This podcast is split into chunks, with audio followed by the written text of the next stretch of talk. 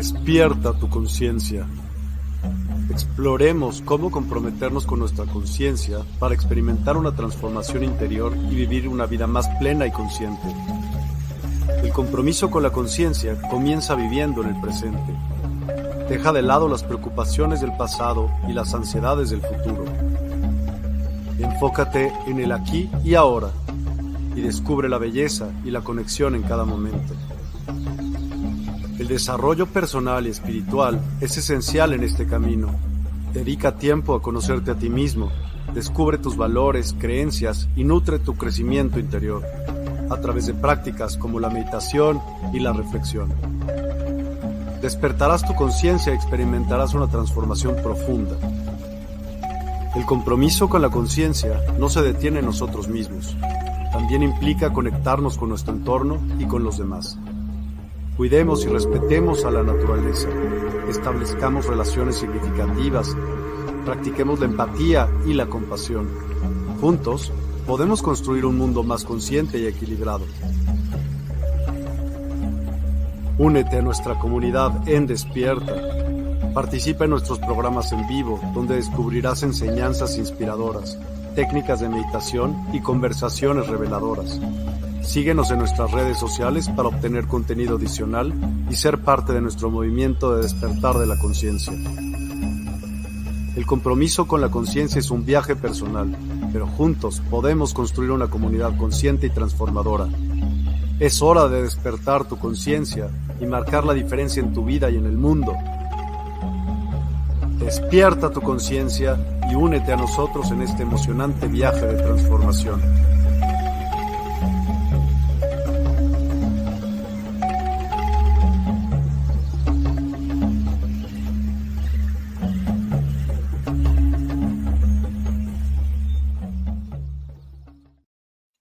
Hola, hola a todos y a todas, ¿cómo están? Un increíble domingo 29 de octubre y tenemos un programa súper, súper eh, interesante en el que igual me gustaría que todos participaran. Y bueno, hoy le damos la bienvenida a Eugenia. ¿Cómo estás, Eugenia? Bienvenida, despierta. Gracias por atender. Al contrario, Miguel, muchísimas gracias por esta invitación. Realmente cuando yo veía por ahí a una amiga que quiero muchísimo, Adriana Guzmán, en las entrevistas que le hacía, nunca imaginé que algún día me a mí. Exactamente, Nimba, ajá. Nunca pensé que me tocara a mí pues mira, un honor estar aquí esta noche.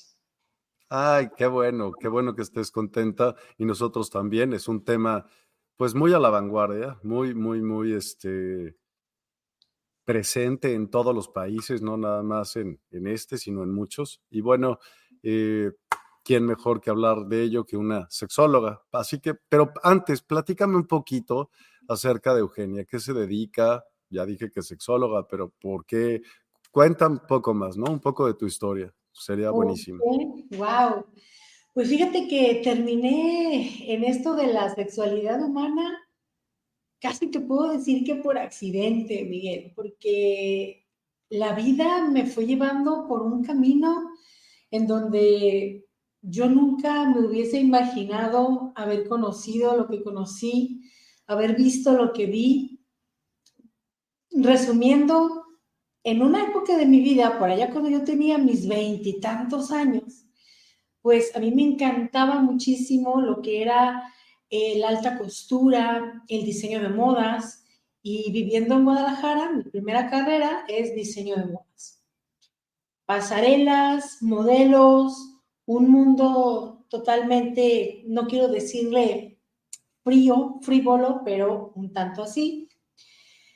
La vida después de esa carrera me lleva a trabajar de la mano de mi hermano, publicista, él es este, músico, compositor, arreglista, y me voy yo a trabajar con él a su agencia 10 años. Entonces me alejo del mundo de la moda, entro al mundo de la publicidad 10 años.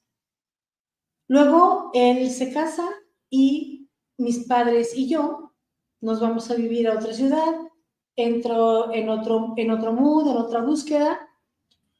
Pasan los años y uno de mis hermanos me invita a vivir a Mazatlán. Me dice, oye, pues Mazatlán, Sinaloa, el bellísimo puerto de Mazatlán, Sinaloa.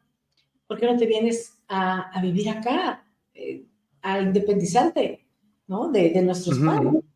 Entonces, vengo yo acá y comienzo yo a trabajar, trabajar, un trabajo me llevó a otro, a otro, a otro. Para no hacer el cuento largo, ese escalafón de trabajos me lleva a convertirme de pronto en gerente de una distribuidora de medicamentos. En una reunión de amigas, en un desayuno casual, unas chicas estaban hablando de que les encantaría ir a un sex shop, pero que les daba pena, una tienda de artículos para adultos, pero que les daba pena. Me da vergüenza que me vean, este, nunca me atrevería a entrar ahí y un largo etcétera creo que siempre he sido una mujer que ha tenido una gran visión. Entonces, yo no me quise quedar como con esa plática y vi ahí una oportunidad.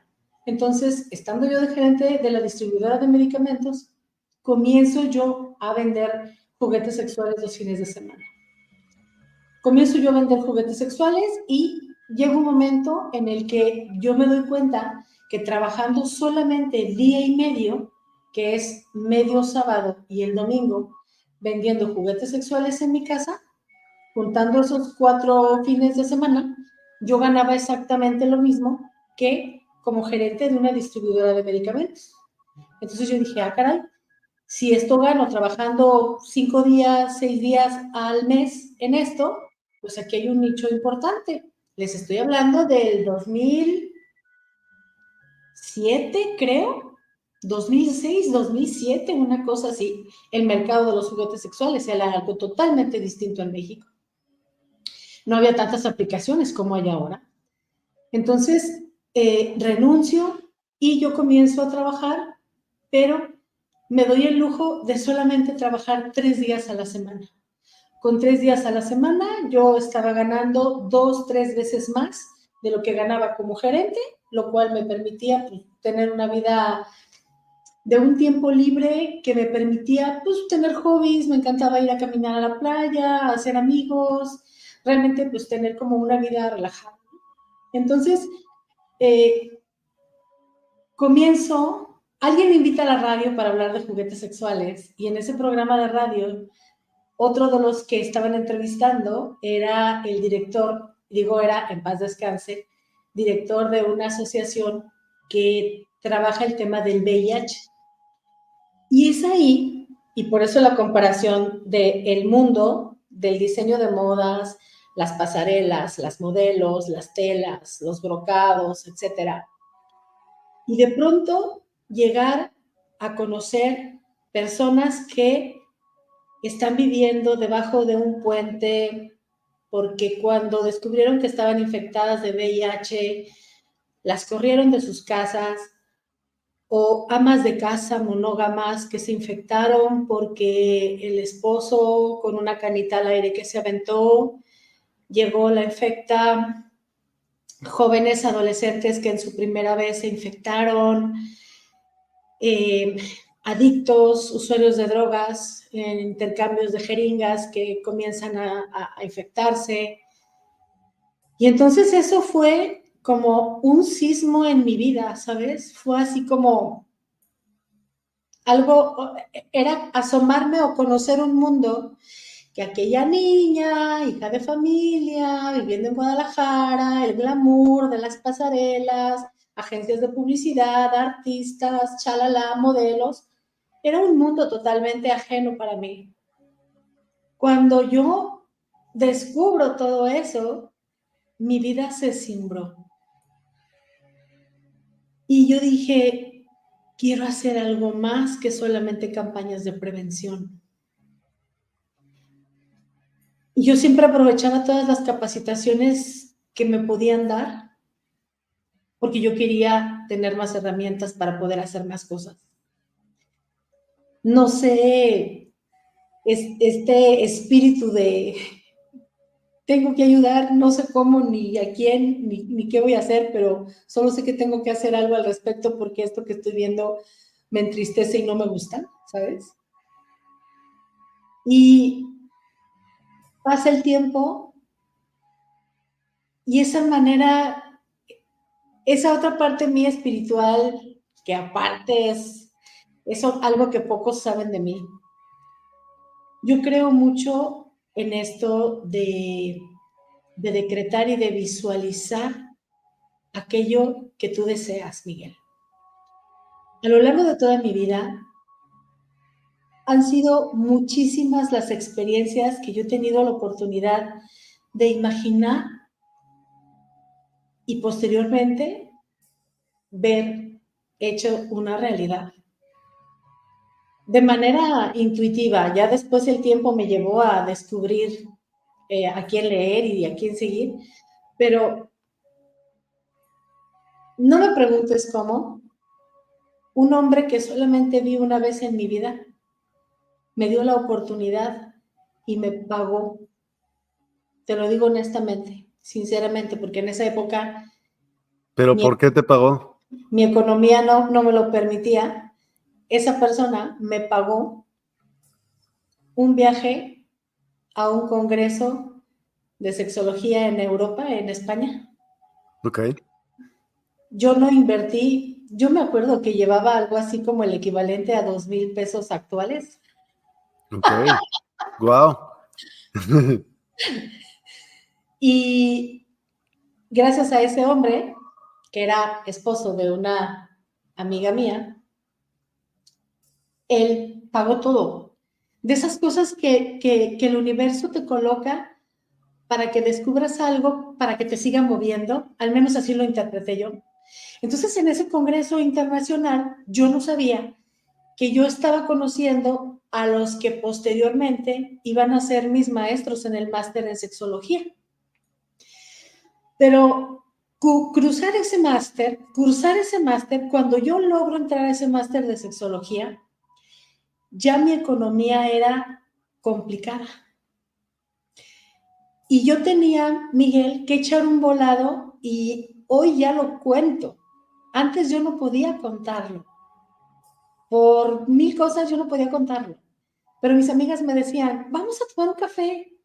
Y yo les decía, es que no puedo, no tengo tiempo.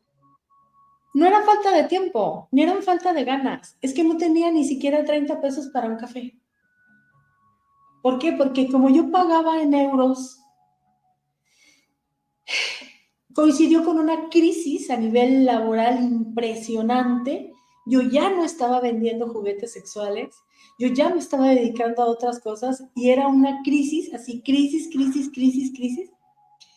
Y no me preguntes cómo, pero logré no solamente la plaza porque había que hacer cola para aspirar a una plaza, sino logré cursar el máster. Sacrifiqué muchísimas cosas, ropa, zapatos, salidas, vacaciones, regalos, navidades. Fue una situación realmente que no me arrepiento, porque fue, fue hermoso. La verdad, hoy lo veo y digo, ah, qué chingón que, que el universo me permitió hacerlo y, que, y que tomé la decisión. Cuando fue el último día del máster, yo recuerdo las palabras de nuestro director. Solamente habíamos dos latinas en toda el aula y dijo, a ver las latinas. Dijo, ustedes tienen un reto eh, especial. Ustedes tienen que latinizar el trabajo, lo aprendido acá, pero además no lleguen con todo esto que han aprendido acá, no lleguen a, sus países así. Vayan más despacio, vayan más lento vayan unos pasos más atrás. En ese momento, cuando tus maestros te dicen esas palabras, no dimensionas hasta que no comienzas a trabajar.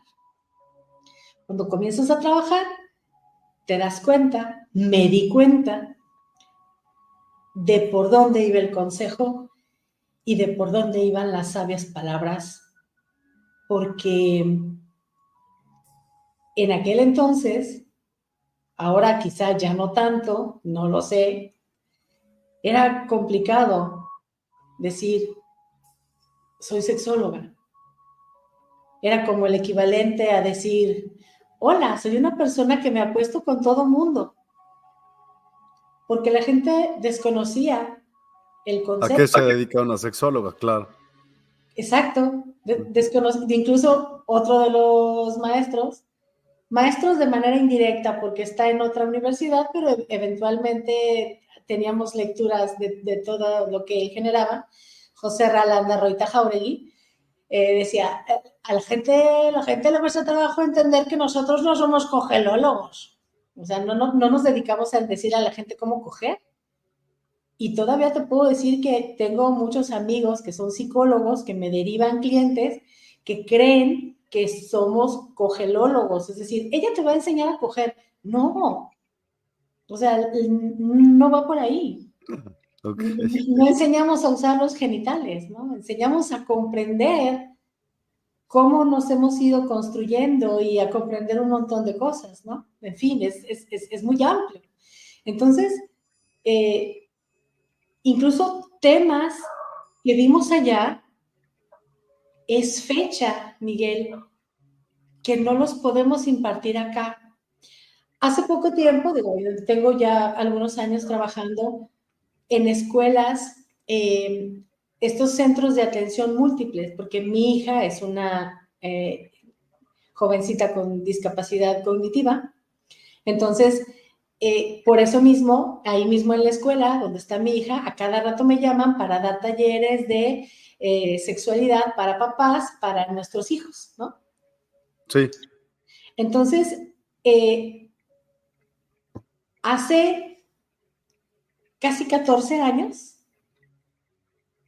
fíjate, 14 años, como alumna asistí a un taller de uno de mis maestros, el doctor Félix López Sánchez, maravilloso sexólogo catedrático de la Universidad de Salamanca, en donde, entre otras cosas, en ese taller, él nos explicaba cómo él toma juguetes sexuales, capacita a los papás de chicos y chicas con síndrome de Down y les enseña cómo enseñarles a sus hijos a autoerotizarse o masturbarse, como lo quieran llamar, utilizando los juguetes sexuales. Cuando se acaba el taller, yo me acerco a mi maestro y le digo, doctor, ¿sabes cuántos años van a pasar para que yo en mi país pueda dar uno de estos talleres? Le dije, por lo menos 10, han pasado 14, Miguel, y sigo sin poder darlo. ¿Por qué no lo puedes dar aún? Porque acá seguimos viendo a las personas con discapacidad como eternos niños. Porque seguimos viendo este tema de, no, o sea, ¿cómo? Mi hijo tiene una discapacidad, o sea, él no piensa en eso. O sea, mi hija, no. No, no, no, no. Mi hija no, es mi bebé de 25 años, pero es mi bebé. Y no se tiene una conciencia de, las necesidades que tienen, claro, dependiendo de qué, del tipo de discapacidad que se trate y de el grado de discapacidad del que estemos hablando, evidentemente. Pero tú y yo sabemos que, por ejemplo, hablando, siguiendo con el ejemplo de las personas con síndrome de Down, hay personas con síndrome de Down que han llegado a casarse y que han llegado a tener hijos. Pero yo sí, si yo sigo viendo a mi hijo, a mi hija como un eterno niño, una eterna niña, bueno, pues entonces no le doy a mi hijo o a mi hija esa oportunidad de poder vivirse como el sujeto sexuado que es y lo limito. Entonces, vamos, eh, son muchas cosas es peculiar, pero al mismo tiempo creo que trabajar con la sexualidad humana ha sido lo más hermoso y la experiencia más maravillosa que he podido vivir y experimentar.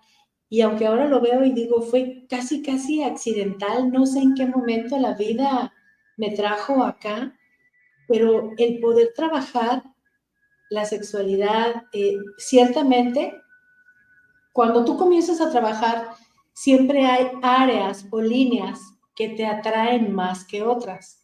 En la personalidad, la erótica y la amatoria fueron las áreas que más me llamaron y en donde más he enfocado mi trabajo. La erótica, aquella parte de nuestra vida que nos habla de los deseos, deseos eróticos, deseos que tenemos por el simple hecho de ser sexuados. Y la amatoria es esa puesta en juego de tus deseos con los míos y es esta manera que tenemos de amarnos, atraernos, seducirnos, excitarnos en la más estricta intimidad. Es decir, me he enfocado mucho en lo que para nosotros es el arsamandi, el arte de amar, el encuentro, el hacernos el amor, la más estricta intimidad, aquello que compartimos entre cuatro paredes, que es solamente tuyo y mío.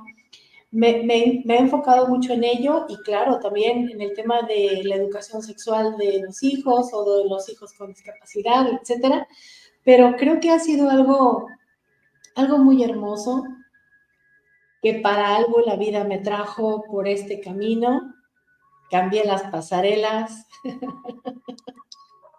por, por, la sexualidad humana. Y creo que eso es mágico en la vida también, el, el ser observador de las señales. Me imagino que, que en ese aspecto pensamos como muy similar, ¿no? ¿Cómo? ¿Qué aspecto? Perdón. De las señales de la vida. Sí. De que muchas veces uno lleva a fijo una idea en la mente o, cuando eres muy joven, crees tener claro a qué te quieres dedicar y de pronto pasan cosas en tu vida que te van llevando por otros rumbos te van mostrando otros caminos y te van mostrando otras pasiones. Y, vamos, por ejemplo, yo veo muchos jóvenes muy angustiados queriendo saber a qué se van a dedicar, qué van a hacer el resto de su vida. Y yo siempre les digo, experimenta, experimenta y no te preocupes, ni te estreses, ni apresures nada, porque probablemente lo descubras cuando tengas 40 años o quizá más. Nunca lo sabes. Pues sí, claro. Nunca lo sabes. Y entonces, todo eso te llevó a estudiar sexología. Sí, el querer hacer algo más que una simple campaña de prevención. Yo sentía que una campaña de prevención era quedarnos en la epidermis, ¿sabes? Era, yo, me daba cuenta cuando salíamos, por ejemplo, a los antros en época de carnaval o en época de fiesta aquí en Mazatlán. Este, yo me daba cuenta que la gente mucho, mucho, así que digas mucho, no nos pelaba. Nos tiraban a Lucas. Entonces, cuando yo salía a hacer trabajo de prevención, trabajo de campo, y después nos tocaban los rondines en los hospitales o ir a hacer visitas a sus casas, a personas que ya estaban en estado ya no de, de portadores, sino de ya de SIDA, en situación de abandono, de vulnerabilidad. Tú decías, acá no me pelan y acá ya estoy viendo el resultado, ¿no? Entonces, todo eso me, me movió muchísimo me, movió muchísimo y, yo dije, las campañas de prevención son epidermis. Yo veía las campañas de condones de la marca fulana, campañas de la Secretaría de Salud, campañas de... Y para mí todo era epidermis, porque yo me daba cuenta que no generaban esas campañas el impacto que era necesario que se generara en la gente para despertar la conciencia de lo que realmente estábamos haciendo con nuestras vidas, con nuestros cuerpos, con nuestra salud. Y todo el resultado, Miguel, de la represión de la sexualidad, hacia dónde nos estaba llevando. Nos estaba llevando a algo muy parecido a cuando destapas una botella de sidra y ello sale a borbotones pero no hay una conciencia y la gente solamente quiere vivir, quiere experimentar. ya no quiere que le prohíban, ya no quiere que le digan que no, sobre todo ya no quiere que le prohíban ni que le castren su sexualidad, pero en este destapar de la botella, en medio de la ignorancia, tenemos resultados muy desafortunados. Y no estamos sabiendo todavía, no estamos sabiendo hacer muchas cosas. El otro día, te cuento, les cuento, el otro día se armó una polémica que, bueno, yo estaba súper entretenida y divertida y no me acuerdo, fue un portal de noticias o algo así que yo sigo, en donde pusieron el dibujo de un niño chiquito en medio de mamá y papá en la cama, ¿no? Y dice, decía algo, la nota decía así como, le pidieron a un niño en su escuela que hiciera un dibujo donde representara la seguridad. Y se dibujó durmiendo en la cama entre mamá y papá. Fíjate muy bien. Y ojalá que lo que voy a decir no cause la misma polémica que causó en ese post, que igual lo puede causar, pero adelante, ¿no? Yo sé que hay muchas personas que defienden el colecho, ¿sí? El, el colecho, el compartir este espacio para dormir con tus hijos. Sin embargo, algo de lo que no se habla, algo que llega a mi escritorio como sexóloga, son personas hoy, adultos, con diversos tipos de conflictos con la sexualidad, con el encuentro, con la intimidad, con el sexo opuesto, con la idea de encuentro, con la idea de coito, con la idea de excitación, de placer, de orgasmo, de infinidad de conceptos, con un gran conflicto, porque compartieron cama y o habitación con sus papás y escucharon y vieron cosas que no deberían de haber escuchado y visto y que va muy de la mano con el tema que vamos a hablar ahora, la hipersexualización.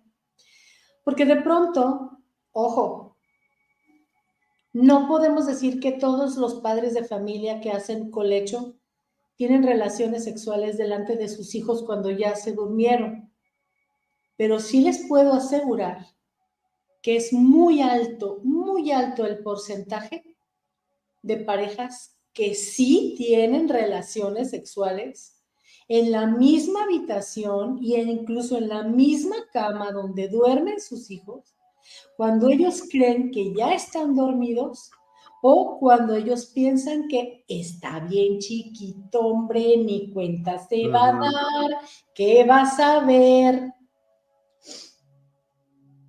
La interpretación que le puede dar un, un ser tan pequeño a eso que, como me lo dijo una chica con quien estuvimos haciendo trabajo sexológico, porque tenía mucho conflicto con la posición del misionero. Ella tenía conflicto con la posición del misionero y con llegar o permitirse soltarse, abandonarse al placer para llegar a, la experiencia del orgasmo, porque eh, después de varias sesiones, ella comienza a recordar y me narra cómo ella recuerda que su mamá gritaba, gemía, parecía que lloraba, papá arriba de ella, ella asustada, y ese pequeño cerebro no sabía reconocer que no era un llanto, que mamá no lloraba, que mamá, a mamá no le dolía, ese pequeño cerebro no lograba identificar. y ella recuerda que le daba mucho miedo y que ella veía la cara de su papá. Entonces, cuando hablamos de un medio ambiente hipersexualizado, también, Miguel, tenemos que hablar de pobreza, tenemos que hablar de casas pequeñas. ¿Por qué? Porque, por ejemplo, otro caso de aquí de Sinaloa, toda la familia dormía en la misma habitación. Los hijos más grandes comenzaron, eh, dos hermanitos, empezaron a imitar lo que mamá y papá hacían, imitando las posiciones sexuales que sus papás hacían, pero estás hablando de niños de 3 y 5 años. Mm. simplemente solamente estaban copiando lo que mamá y papá hacían, pero no había una conciencia de qué era lo que estaban haciendo, sin embargo ya lo estaban copiando. Cuando yo tengo la oportunidad de platicar con los papás, me dicen, Eugenia, es que nada más nos alcanza para tener un aire acondicionado. Y con este calor, pues tenemos que dormir todos en la misma habitación. Entonces, cuando hablamos de un medio ambiente hipersexualizado, tenemos que hablar de muchas cosas. Tenemos que hablar de la conciencia, de lo que yo estoy haciendo, eh, de, de, dinero, de economía, de, de muchas cosas, de la, de la distribución de la casa. Otro ejemplo clarísimo, clarísimo. Otro caso también real llega una chica y me dice, oye Eugenia, es que fíjate que estoy muy asustada porque yo me divorcié de mi esposo porque él todo el tiempo se la pasaba viendo pornografía. Nosotros tuvimos un hijo. Y ahora, por lo que mi hijo me cuenta, este, mi hijo también pequeñito, este, mi papá dice, se, nos ponemos a ver la tele en su cama, él me pone la, la televisión, las caricaturas, la serie, pero él está viendo pornografía a un lado mío en su teléfono. Y estamos hablando de chicos de 5, 7, 8 años. Y a lo mejor papá se pone los audífonos y cree que el niño está viendo las caricaturas, pero realmente el niño, el niño está viendo que papá está viendo porno. Es un medio ambiente hipersexualizado. Otro ejemplo claro, utilizar el mismo dispositivo la misma computadora en donde mis hijos hacen las tareas, en el historial se queda grabado todo lo que yo veo. Y varias veces, escándalos familiares. Eugenia, es que encontramos que mi marido, es que encontramos que mis hijos tienen videos y es una saturación de pornografía y... ¿Me explico? Entonces, realmente muchas personas, así como hay muchos papás que usan eh, programas de control parental, así como hay papás que tienen conciencia de tú tu recámara, yo la mía, o nos vamos a tener relaciones en otro lado, o me quedo con mi hijo en su recámara hasta que se duerma y ya que se durmió me voy a mi recámara, me voy a mi habitación, no veo pornografía delante de mis hijos.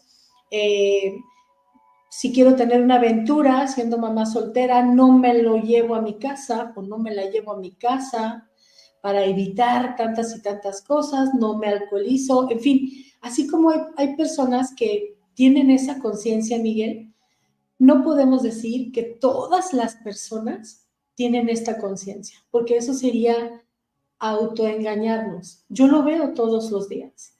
Son historias que llegan todos los días, todos los días. Y es que vi a mis papás, y es que cuando yo estaba chica pasaba esto, y es que hasta hacían reuniones y los borrachos amigos de mi papá me tocaban y mi papá nunca les decía nada, este, mi mamá nunca me defendió. El tema de la hipersexualización es un tema muy interesante que está más presente en nuestra sociedad de lo que la gente cree. Oye, Eugenia, ¿y por qué no empezamos definiendo qué es la hipersexualización? ¿No? Claro. Cómo se manifiesta en nuestra sociedad, ¿no? Claro. Porque es lo que, un poco lo que estamos platicando, evidentemente. Claro, claro, exacto. Eh, eh, básicamente, lo que coloqué sobre la mesa son ejemplos claros de la hipersexualización. Una hipersexualización es, se manifiesta de varias cosas. Primero, cuando exponemos a un menor a que escuche o vea o se entere de algo para lo que todavía no está listo para poder discernir si es bueno, si es malo, etcétera. Todo, todo lo que sea exponer a un menor de edad a una información que todavía no está listo o lista para poder comprender, es algo que debemos evitar. Vivimos en una sociedad hipersexualizada. Solo hay que poner la música, solo hay que ver los bailes, solo hay que darnos cuenta que, y además esta falta de conciencia, ¿no? Eh, maestras de tercero de kinder bailando perreo en la graduación. Aquí, Miguel, no es cuestión de moralismos, ni de cuestiones religiosas, ni de... No, no, no, no, no, no. Hagamos todo eso a un lado, por favor. Hablemos de un estímulo que yo le estoy dando a un menor, de una manera de despertar a un menor en su entorno, acercándolo, haciéndolo partícipe de un mundo adulto para el cual todavía no está listo un mundo que no puede comprender y un, un suceso que sí o sí, sí o sí, va a distorsionar conceptos, concepciones de la sexualidad de ese ser humano que ha sido hipersexualizado. Excesos de estímulos a una temprana edad, a una edad en la que no se tiene esta capacidad, como ya lo dijimos, este bombardeo de estímulos por donde quiera, exposición de pornografía, como ya lo dijimos, tanto en tecnologías como en revistas. El ejemplo que yo le doy a mis hijos, cómo vivo yo mi propia intimidad, mi propia eh, vida sexual, cómo, cómo, me manejo en la intimidad de mi casa, cómo les enseño a mis hijos el concepto de intimidad, inculco o no inculco valores, eh, todo eso, todo eso, todo eso hipersexualiza a los jóvenes. Y además, creo yo que todo esto se agudiza y se convierte en un conflicto mayor cuando juntamos hipersexualización con ignorancia. Porque tenemos otro factor importante. Fíjate qué ironía, Miguel.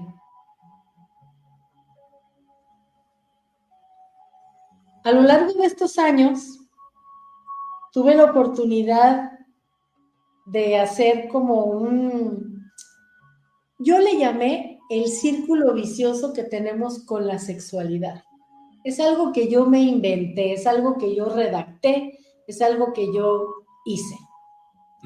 el, círculo de las, el círculo vicioso de la sexualidad dice, como me asusta, no me acerco. Como no me acerco, la desconozco. Como la desconozco, la sufro como la sufro, me decepciona. Y como me decepciona, no me acerco. ¿Por qué nos asusta la sexualidad? Porque nos la pintaron fea. Nos la pintaron de pornografía. nos la pintaron de infecciones de transmisión sexual, nos la pintaron de embarazos a temprana edad. De promiscuidad también, ¿no? De promiscuidad. Sí. Exactamente. De, de lo que es bueno o es malo, de la norma, lo que es normal o no es normal. Pero al ser todos sujetos sexuados, siempre, Miguel, siempre, y es aquí donde nace el conflicto, cuando hablamos de sexualidad, hablamos de placer. Placer que buscamos por el hecho de ser sexuados. Vamos siempre, siempre y de múltiples formas en la búsqueda de ese placer. Pero entonces, si me pintaron a la sexualidad, entiendas, ese, ese, ese mi objeto de deseo, mi objeto de placer, si me lo pintaron como un gran monstruo, ¿tú crees que me voy a acercar? No me voy a acercar a su conocimiento, no me voy a acercar a estudiarla. Simplemente guiado, guiada por el instinto y en medio de la ignorancia, la voy a vivir y la voy a experimentar dejándome guiar por el instinto. Una vez alguien me dijo, un hombre me dijo, ahora resulta que tengo que tomar un curso para cogerme a una vieja. Con ese comentario comprendí muchas cosas. Ok. De, cómo reducimos este tema a lo que hacemos con lo que tenemos entre las piernas.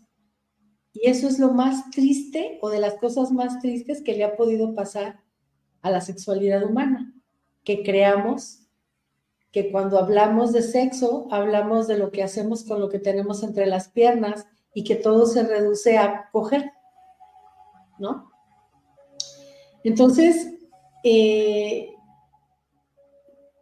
se me olvidó lo que te estaba diciendo antes de, antes de eso, pero ese tipo de comentarios te dejan en claro cuán perdidos estamos, porque en medio de, de la ignorancia solo guiados por el instinto, creyendo que con atraernos basta, que con desearnos basta, nos aventuramos y entonces tropezamos.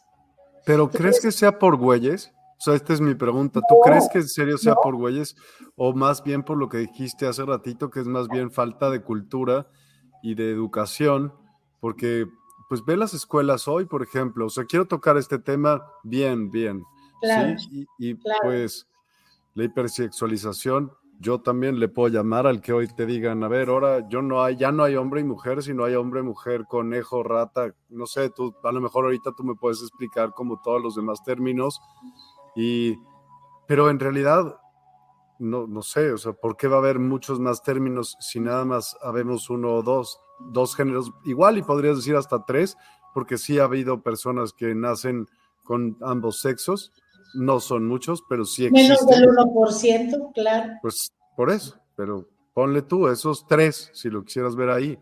Los demás es, pues, yo creo que es para una división clara y precisa de, de tú contra mí, contra él, contra lo que sea. O sea, es contra en lugar de. Es una locura. Entonces ya no hay cooperación entre los individuos que tendrían el mismo todos a fin de cuentas estarían buscando lo mismo, según lo que estás platicando, buscarían el placer, todos. Pero había unos que moralmente se verían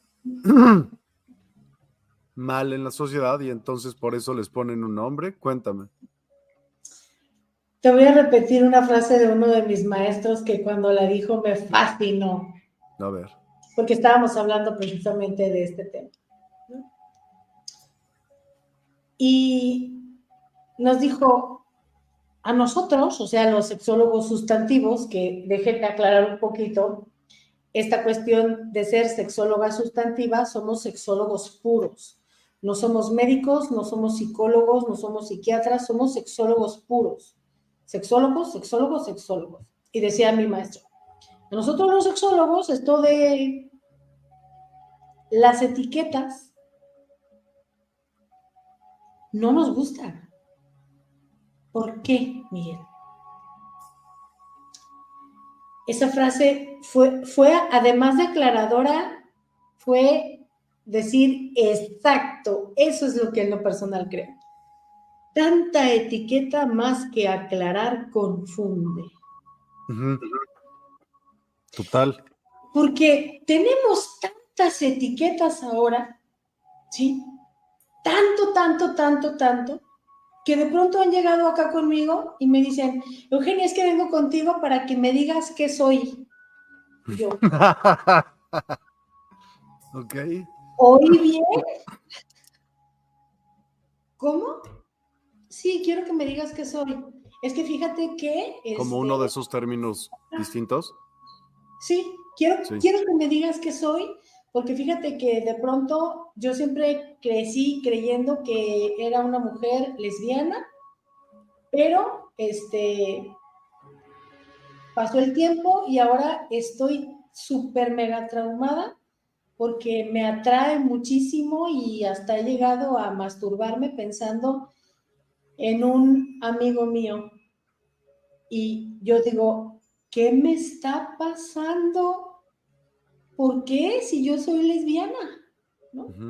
Y en fin, era una chica que traía así como que muchas confusiones. Evidentemente, creo que todos los que estamos aquí, o muchos de los que estamos aquí, hemos estado viendo casos de papás que tienen hijos de cinco años, seis años, que el niño o la niña dice, no me siento del sexo que... Y es una locura. Y comienzan ya el proceso de... Hormonal o quirúrgico, es una locura.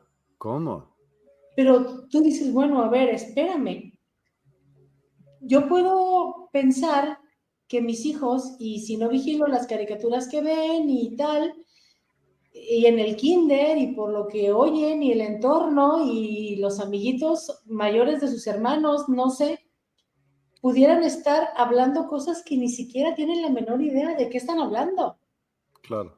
Pero de eso, Miguel, a que un padre de familia, un adulto, diga, sí, está bien, hijo, ¿no te sientes niño?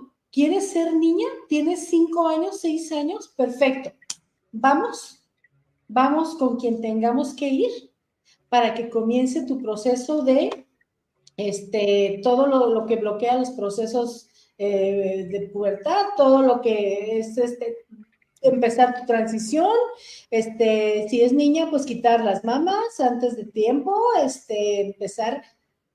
Y tú dices, ¿es en serio? ¿Es en serio? aquí ya te está hablando no nada más de, de qué está pasando con la mente de los niños o qué estamos haciendo de la mente de los niños, sino nosotros como adultos, ¿qué estamos haciendo, Miguel? ¿Dónde está esa conciencia? ¿Dónde está esa conciencia? Pues es como el adoctrinamiento también que existe y que te preguntas mil cosas, Miguel. ¿Para qué todo esto? ¿En qué momento? Porque déjame decirte una cosa, ¿eh? Esto hace 10 años no estaba. De algún lugar empezó a comienza una programación. A lo mejor, pero lo que te quiero decir a ti y a toda tu gente se ha dado de una manera sumamente rápida. Sí. Los medios también lo apoyan. Obviamente, pues, si no hay familias funcionales, ¿quién asume el papel de la familia o de papá, digamos, ¿no? y entonces, pues por ahí va también creo este tema. claro, claro. ¿Y qué me hablas de los transespecie también? ¿no? Cuéntame de transespecie. O sea, ¿qué es transespecie? Mira, tengo un amigo con el que hago unas transmisiones en vivo los sábados. Él es psicoanalista lacaniano, luego te lo voy a presentar. Órale. Y se me cruzó por ahí un video transespecie, era un grupo de jóvenes que si mal no recuerdo, en Francia estaban haciendo una manifestación para que el gobierno los reconociera como perros. No se sentían humanos. Ellos querían ser reconocidos como eh, perros. Somos transespecie, no nos reconocemos como eh, no veo la luz en este ganado, dice Gabriel Delgado. Sí, yo tampoco. No, que no ve la luz que esté ganando, no en este ganado, pero es lo mismo. Que esté ganando, ya, ya lo leí muy rápido, ¿verdad? hablando de animales, ¿verdad, Miguel? Ahorita que estamos hablando de los transespecies. Este, y acompañados de sus papás, con trajes de perro, correa, ladrando afuera de, pues no sé, el equivalente al Congreso o la plaza, qué sé yo, ladrando porque quieren ser reconocidos como, como perros, ¿no? Hay quien se cree gato, ¿no? Transespecie, no me siento humano. Entonces, según hasta donde he podido leer, ellos quieren renunciar a sus derechos humanos y que se les trate y regirse bajo los derechos de los animales. Wow. Y yo digo, pues qué padre, vamos a tener un montón de gente que no va a trabajar. Haz piruetas y te doy de comer. Ya sé. Exacto. ¿No?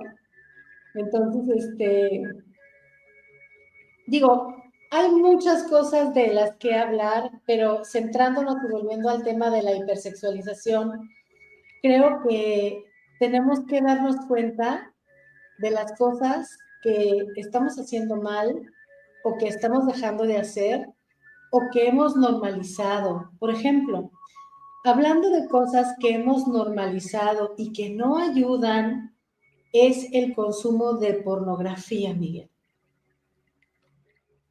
la pornografía también colabora para este tema de la hipersexualización. Saluditos a mi queridísima Adriana. Dice si es una... Dice, sí, es una programación para despoblar, por lo menos para separar. No sé si para despoblar esa, en esa parte en específico, porque, pero sí para separar y dominar a los diferentes grupos, porque pues imagínate, unos que son perritos, otros que son, yo qué sé, sillas y así, y se van haciendo grupos pequeños, pues no es lo mismo, ¿no? Claro, claro. Pues, ¿qué le diría a esos papás eh, que vayan con el psiquiatra, Adriana?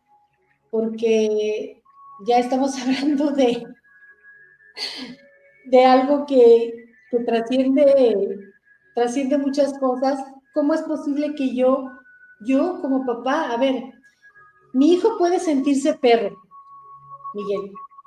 Mi hijo puede decir,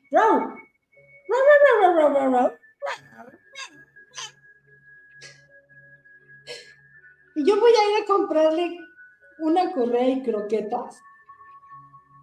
Y le voy a dar de comer en su tazón de croquetas. Y voy a ir a, a pelearme al Congreso para que deje de ser regido por las leyes humanas y sea ahora tratado como un perro.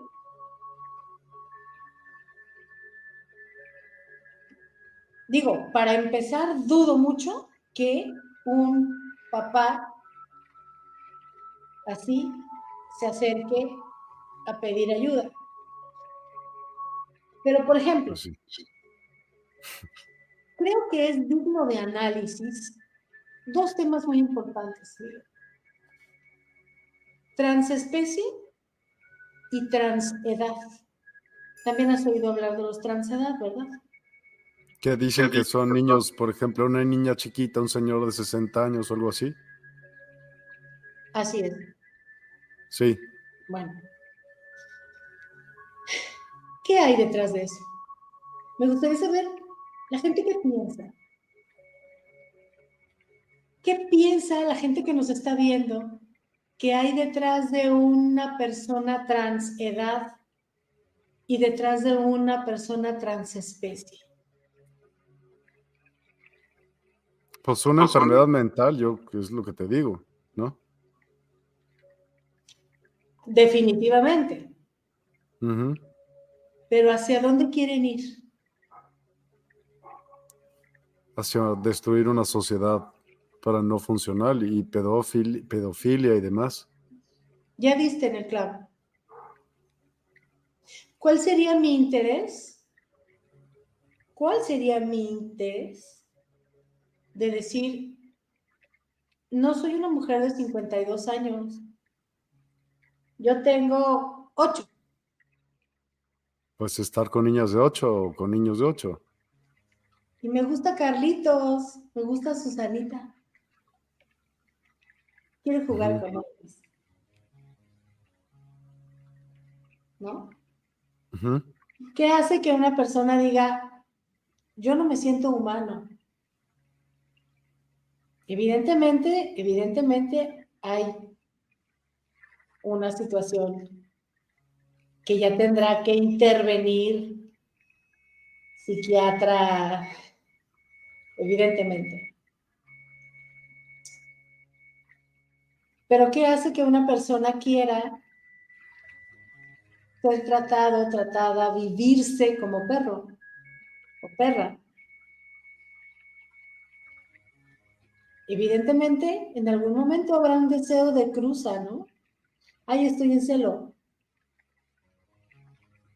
Hay cosas interesantes dignas de analizar y yo pienso que en los próximos congresos de sexología van a estar muy interesantes. Los próximos congresos de, sexología, los, de los próximos 10 años, me parece a mí que van a estar muy, muy, muy interesantes. Ojalá me toque verlos, ojalá me toque presenciarlos, ojalá mis maestros sigan vivos para entonces que sigamos todos los que estamos ahora vivos para presenciarlos, porque Vienen procesos muy interesantes en la humanidad, Miguel. No necesariamente para bien, pero sí sumamente interesantes, dignos de ser analizados. Para ver hacia dónde vamos. Y ¿qué sigue? ¿Qué sigue? Pues más control. Yo creo que es para eso. Todo esto es para control, control, control, control, control. Y pues evidentemente una desestabilización social por todos lados para que así no pueda existir la manera ni la posible manera de una organización que esté en contra de lo que estén opinando. Pero, o sea, ¿tú crees toda la media, todo, todos los medios de comunicación, toda la eh, publicidad está a favor de ello, ¿no? Y entonces ahora el que hables en contra de ello o des tu mera opinión, pues ya es, eh, pues yo qué sé, estás en contra de cualquiera de ellos, ¿no? ¿Qué puedes, o ah, sea, lo que me, refiero, yo creo que a lo que se refería eh, en IMBA es ¿qué les dirías a los padres de familia ahorita que tienen esta bronca, no? O sea, porque están en, los libros de texto, muchas cosas. Por ejemplo, yo vi una, una foto que decía, todos los hombres tienen pene, pero algunos tienen vulva. Y luego decía igualito a las niñas, todas las niñas tienen vulva, pero algunos tienen pene. Pues, ¿cómo, por qué estás compitiendo? O sea, ¿por qué la escuela quiere hacer esto? ¿Por qué? Mira, aquí hay un tema bien interesante, Miguel. Eh, nosotros los sustantivos seguiremos defendiendo siempre que existimos dos sexos, hombres y mujeres, con sus múltiples eh, maneras de ser y de vivirse como los sujetos sexuados que son, y que evidentemente hay hombres trans y mujeres trans. Pero, pero, pero, creo yo que lo que debería de ser digno de análisis aquí es la edad en la que yo le estoy dando al alumno esta información, cómo se la estoy proporcionando y qué otra información le estoy dando. Es decir, ¿le estoy hablando de sexualidad humana? ¿Le estoy hablando del hecho sexual humano?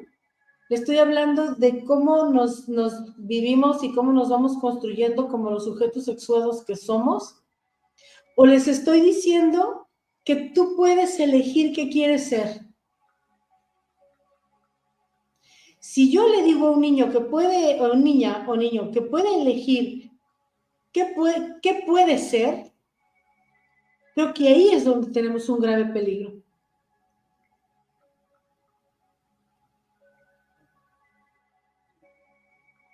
No, no, no se te escucha, Miguel, no sé por qué. Perdón, estaba en mute. Lo confundes. O sea, no saben ni qué. ¿Cómo va a haber más? ¿Qué hay? O sea, ¿no? O sea, yo puedo decidir, yo puedo decidir si quiero ser niña o niño. ¿Es en serio? Yo lo puedo decidir. ¿Y con base en qué lo decido? ¿Con qué fundamento? ¿Con qué criterio? ¿A qué edad? ¿Con qué conocimiento? ¿Cómo? ¿Con qué bases? Mira, tengo un hermano que le, apodamos el cuántico. Él es el, director de la Sociedad Astronómica de Aguascalientes. Y le encanta todo esto de la física cuántica y la astronomía y todo esto le fascina, ¿no? Es, es un tipo que la ciencia le apasiona. Y gracias a él eh, conocimos, no personalmente, me refiero a sus podcasts, un este, científico mexicano, que no sé por qué, no es muy famoso, que es este, Enrique Ganem, ¿no?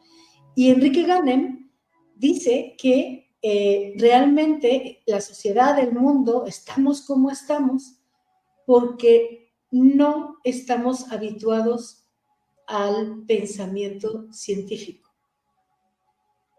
no investigamos, no nos acercamos al conocimiento, no queremos leer, no queremos profundizar en los temas porque nos da hueva, Miguel. Estudiar, leer, acercarnos a, a quienes están estudiando esto a profundidad. Gabriel dice, wow, es un genio. Y tú conoces a Enrique Ganem el explicador, se hace llamar Enrique Ganem el explicador. Nos dejamos llevar por la pasión. El tema del, del hate está durísimo porque como tú bien dijiste ahorita, si tú opinas distinto a ellos, Miguel, automáticamente te conviertes en ese tiro al blanco y te dan a matar. Y no hay, no hay manera ni de razonar, ni de tener un diálogo, ni de poder charlar de estos temas, porque es mera pasión, es o piensas conmigo o estás contra mí. Solo quieren esperar a que venga la ayuda externa, sí, claro. ¿Y qué hago yo, no? La guerra de la desinformación, claro. Entonces, mientras no nos acerquemos más a conocer sobre la sexualidad humana, que además es inagotable, Miguel, es, es, impresionante. Digo, bueno, qué bueno que dentro de la sexología, no solamente, qué interesante que haya diferentes tipos de sexólogos.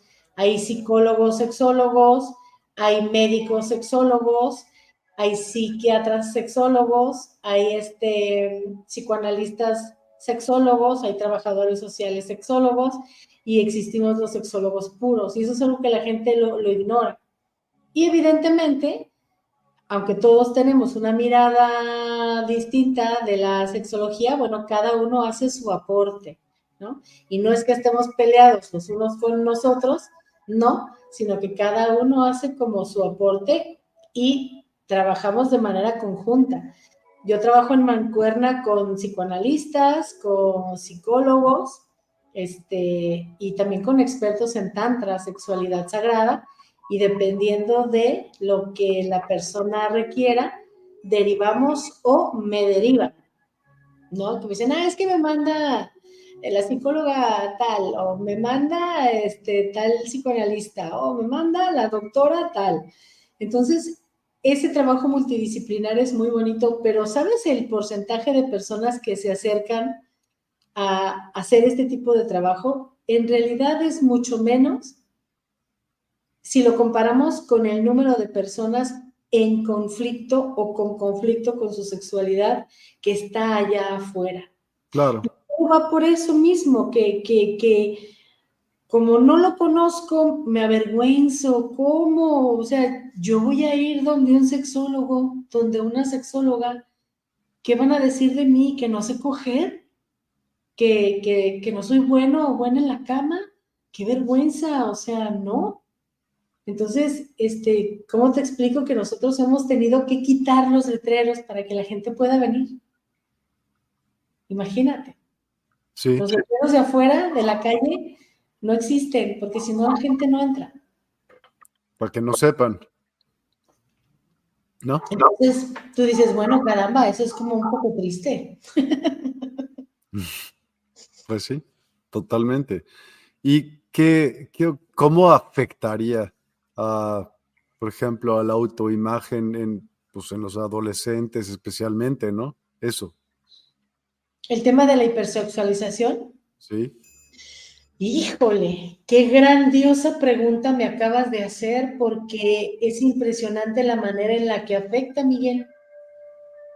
Cuando yo estoy hipersexualizado, me trago muchos cuentos falsos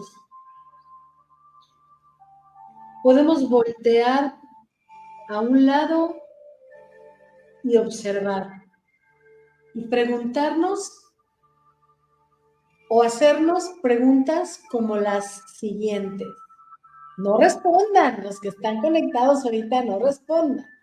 Vamos a lanzarnos estas preguntas. ¿Cuántos hombres hay estresados en este momento por el tamaño y funcionamiento de su pene? ¿Cuántos hombres hay en este momento preocupados, angustiados, porque va a llegar una edad en su vida en la que ya no van a tener erecciones y ya no van a poder funcionar como hombres? ¿Cuántas mujeres hay en este momento que no se sienten lo suficientemente bellas, hermosas, atractivas, dignas para ser deseadas por alguien. ¿Cuántas y cuántas mujeres no están preocupadas ahorita viendo de qué manera van a ahorrar para hacerse una cirugía, para tener más chichi, más trasero, más cintura, para poder aspirar a ser deseada, amada?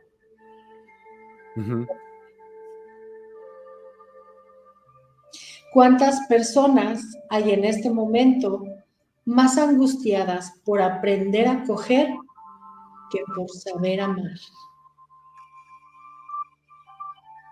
Órale.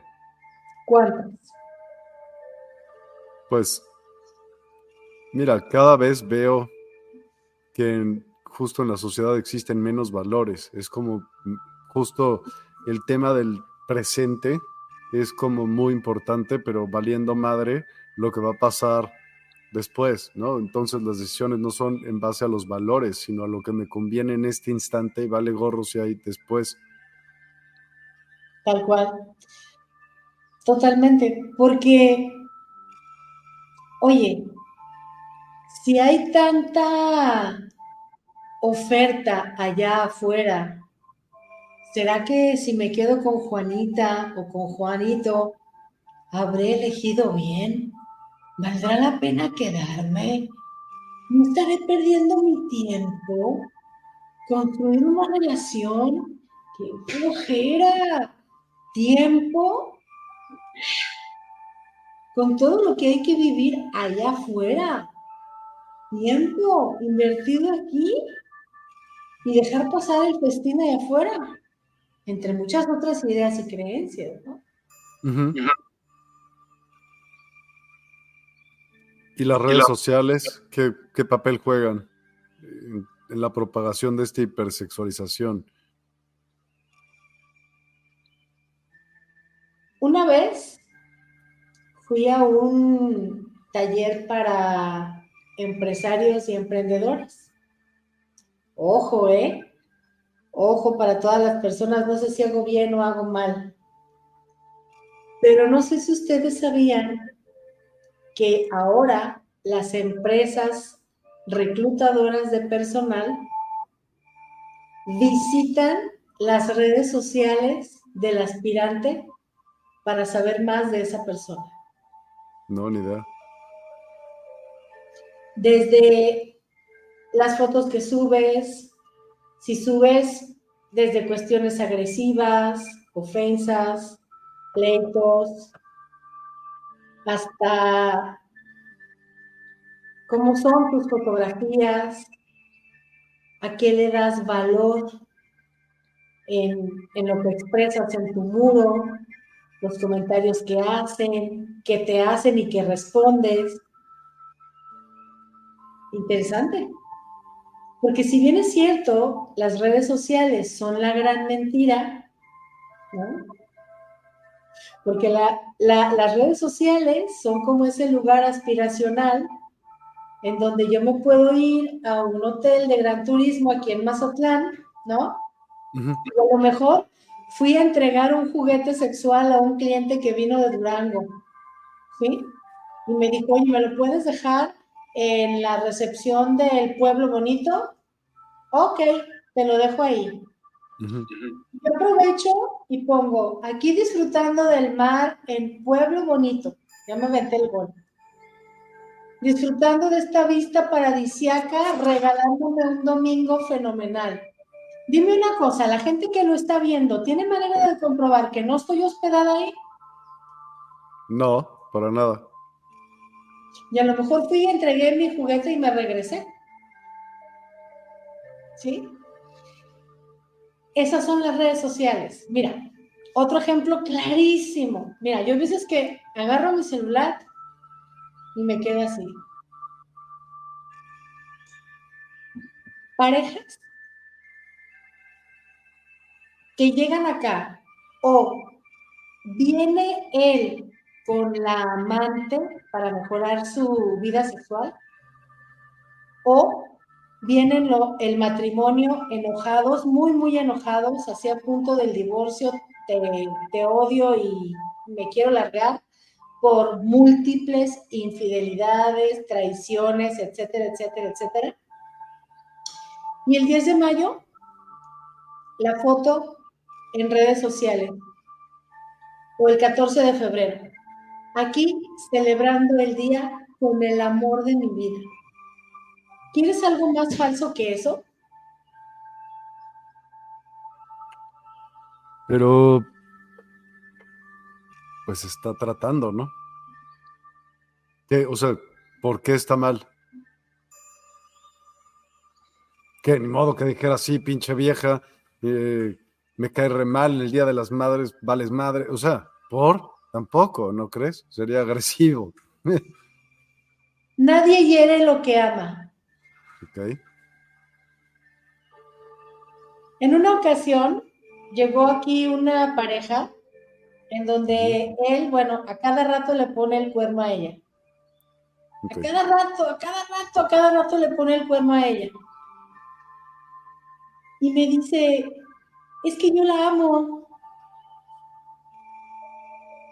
Y le dije, ¿la amas?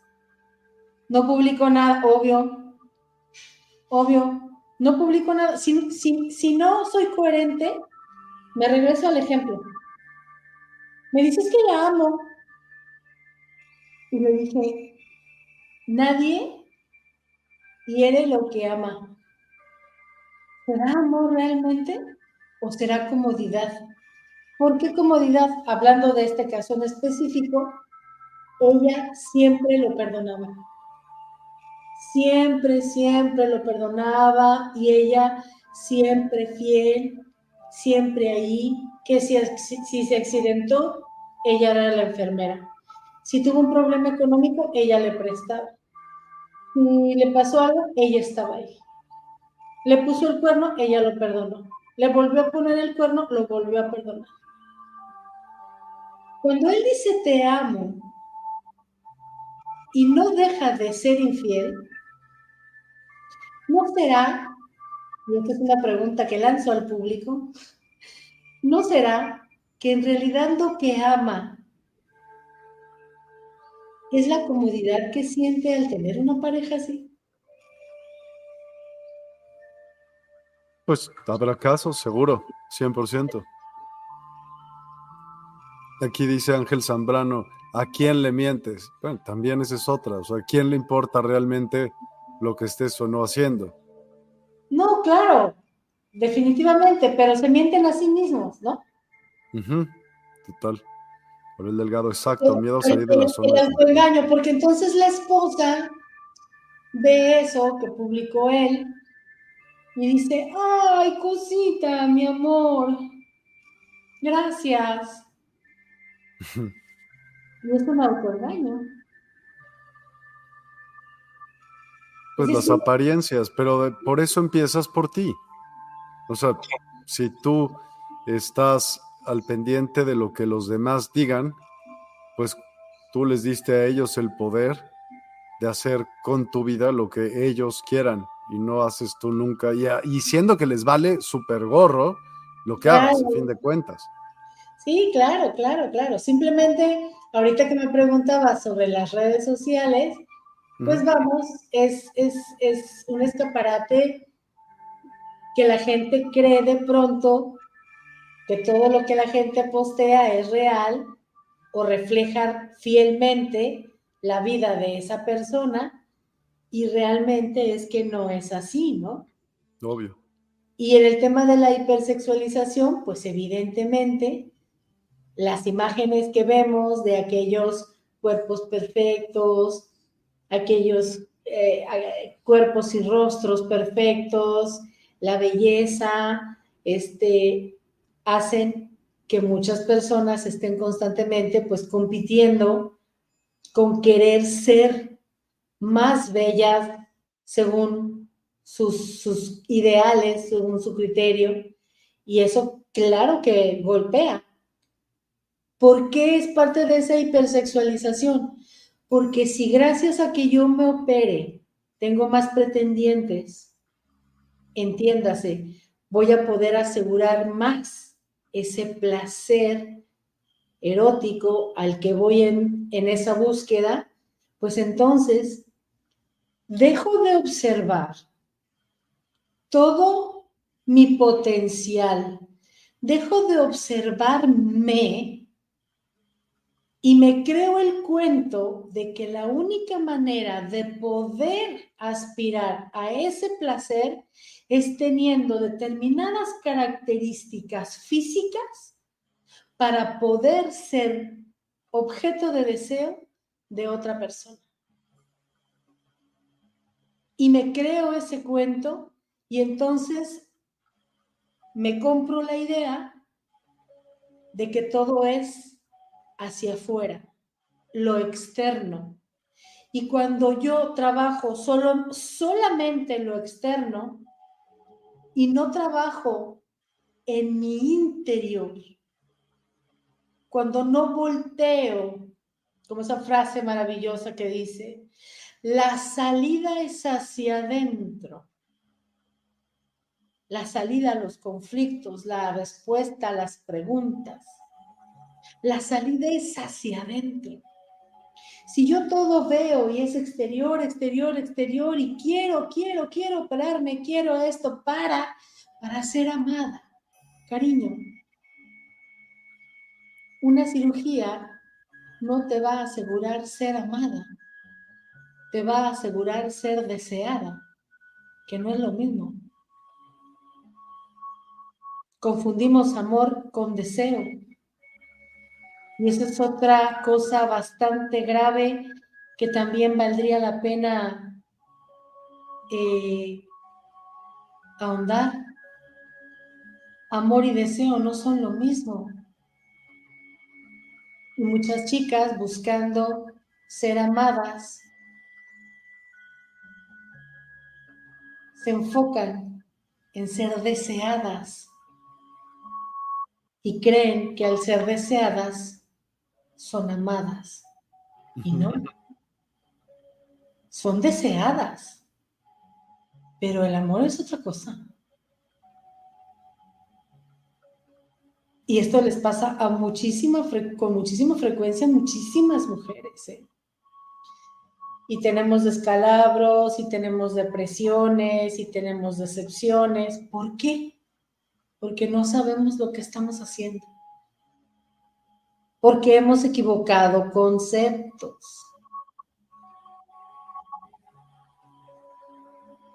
Entonces, bajo ese tenor, la manera de poderles ayudar a tus hijos, porque lo he pensado muchas, muchas veces, es, o sea, ¿qué sí puedes hacer? Porque estás luchando contra, es imposible luchar contra tantas personas, no se puede.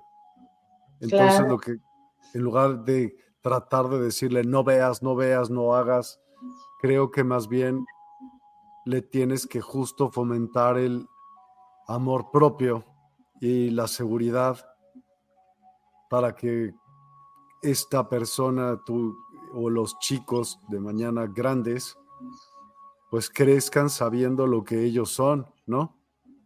Tal cual, tal cual es, un, es uno de los pilares que menciono en el taller de Educando Sexualmente a mi hijo. Eso que acabas de describir tal cual, Miguel. Autoestima, autoconcepto, valores, que se reconozcan a sí mismos, que eviten compararse, empezando porque evitemos comparar a los hermanos qué importante es, ¿no? Decir, ¿por qué no sacas 10 como tu hermano? ¿No? Sí. Sí. Y todo lo que acabas de describir es exactamente eso. ¿Por qué? Mientras yo le dé a mi hijo, a mi hija, más herramientas para que se conozca a sí mismo, para que se conozca a sí misma, más armas le doy no solamente para poder discernir qué es bueno y qué es malo, sino que no se deje influenciar por lo que le digan, que no le afecte el hate, que no le afecte el bullying. Pero aquí tienes un tema. Y está cañón. Estás yendo contra el sistema educativo. está del terror, o sea, Sí, totalmente de acuerdo, totalmente de acuerdo. Ellos lo forman o forman a los chiquitos junto con su familia. Está, o sea, sí. Tendrías que decirle, entonces no le creas a la escuela, ¿me explico? O sea, madres. Sí. No le creas a la escuela, entonces ¿para qué me mandas? Claro, homeschooling, pero no a todo el mundo le funciona el homeschooling. Mira, ni puede todo el mundo, ni tendría idea de cómo empezar a hacerlo. O sea, no. Ni, cómo, ni a qué hora, ni, ni nada. Totalmente. Mm. Sí es complicado, por eso te digo que creo que lo que viene en décadas próximas va a ser muy interesante. Muy interesante porque... ¿En qué aspecto interesante? ¿Por qué interesante? Neta, o sea, ponle tú, ¿cómo te imaginas de aquí a 10 años, estos 15 años, estos que ahorita están chamacos, en 15 años, ¿cómo ves este, este tema de soy silla y soy perro y, No sé, ¿eh? porque aparte hay como 30 mil, perdonen, no quiero ofender a nadie de los que nos están viendo, no, pero no, lo entiendo. Entonces me gustaría saberlo. Si son transespecie, no entienden el idioma español ni en ningún idioma, porque son transespecie. Y como no estamos ladrando, no tienen manera de saber qué estamos hablando. ¿Qué opinan todos los que nos están viendo? O sea, ¿cómo se ven esto en 15 años? En 5, no te ves ni tan lejos, en 5 años, ¿cómo lo vas viendo? Mira, yo no sé en 5, pero yo tengo fe, Miguel, mucha fe, que en un momento la humanidad haga un alto y diga, ¿qué mierda hicimos? Ya sé, pero ¿sabes qué va a ser peor? Es la culpa la que van a tratar de ingresar de, vuelta. ¿Me explico? A fuerza. Entonces, fuiste tú. Y sí, fuiste tú. Por impulso de, eh, güey, yo te puse lo que tú querías ver. O sea, es es momento de darnos cuenta en cualquier sentido de la vida, como lo quieras ver, para donde lo quieras ver, que si es sexual, que si es económico, que si es sociólogo, que si es... ¿Cuál? ¿Cuál quieres? ¿Cuál quieres? Hoy es el momento de la vida de en serio poner un alto y decir, reflexiones, no escupas estupideces y mucho menos las hagas. Ya si las piensas, bueno, pues, ¿qué estás viendo? Preocúpate de lo que haces, piensas, comes, dices, no sé, porque ¿Por qué en las escuelas no te dicen, a ver, piensa antes de hablar? No sé, van a buscar, a la humanidad no se le enseña, no tenemos valores en común o, más que decir, a ver, sí sirve para algo. Ajá. Y lo pues peor de todo, digo, ¿para qué? Claro, sí, y, tienes toda la razón. Y lo peor de todo, Miguel, es que si en casa, mamá y papá o con quien vivas, no te ayuda no te enseña a pensar, ¿para dónde te haces? Para, vale madre, para donde te digan. Si no piensas, ya para donde te digan vas a hacer. Sí, sin Totalmente. tema. Pero, espera, también hay un tema con el pensar. Que si no es un pensamiento educado y solo lo haces para favorecer a tu ego, siempre vas a tronarte a alguien. No, bueno, imagínate. Sí, totalmente. Totalmente. el pensar, ¿cuántas veces dices, híjole, que mejor que ni piense? ¿Estamos? Sí. Sí. O, o, o no ves el fin, que es, pues tú no lo comprendes porque no tienes ese a lo mejor lo tienes, pero no está presente en ti el hecho de que quieras hacer un daño, pues un daño real, ¿no? O sea, te van a necesitar, tú vamos, vamos más bien a necesitar a los papás gobiernos a que resuelvan el tema de la libertad de, yo qué sé. O sea, es, es un show, ¿no? ¿Cómo lo ves tú? ¿Cómo lo ven ustedes? Dejar en otros la responsabilidad de lo que me compete a mí, ¿no? Qué comodidad. Qué comodidad y que porque así puede ser también víctima, ¿no? Y ellos hicieron, y ellos hicieron, sí, pero tú no lo viste. Entonces tú también fuiste partícipe de lo mismo. ¿Y qué hiciste al respecto? Eso, exacto. Fuiste como un borrego, pues ¿Qué pasa? Y muchas veces puedes decir, oye, no tienen la culpa, pero pues cada, que si uno despierta, otro puede despertar, ¿no? Es que dicen, bueno, yo no tuve la oportunidad. ¿De qué? ¿Y quién sí la tuvo? Es cuestión de avisparte. Lo más importante es que, pues como bien estamos platicando, el autoconocimiento o el amor propio.